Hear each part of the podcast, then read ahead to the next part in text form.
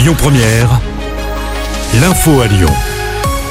Bonjour Rémi et bonjour à tous. Dans l'actualité à Lyon, ce rassemblement pour la paix au Proche-Orient tout à l'heure, c'est à l'appel de l'intersyndicale. Rassemblement qui va se tenir devant la préfecture du Rhône en soutien aux victimes civiles de la guerre entre Israël et le Hamas. Le rendez-vous est donné à midi et demi. Les manifestants appellent à un cessez-le-feu et à la levée du blocus de la bande de Gaza.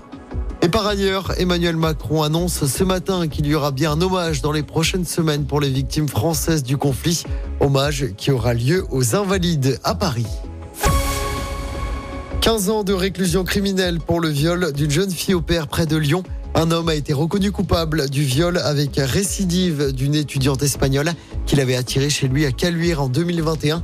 Le mis en cause sortait de prison après avoir purgé une peine pour agression sexuelle. Au total, il a été condamné six fois pour des abus sexuels. L'actualité, c'est aussi cette disparition inquiétante dans l'agglomération lyonnaise.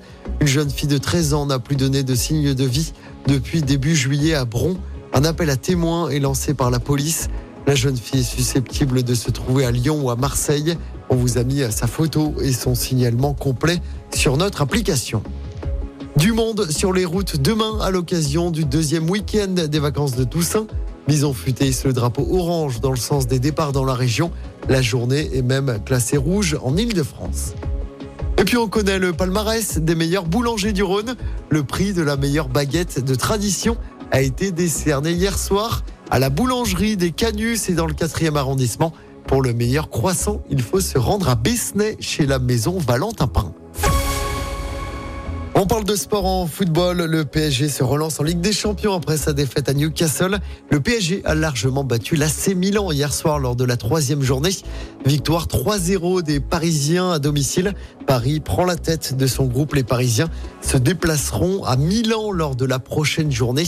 Et puis en basket, toujours pas de victoire pour l'Asvel féminin en Coupe d'Europe cette saison.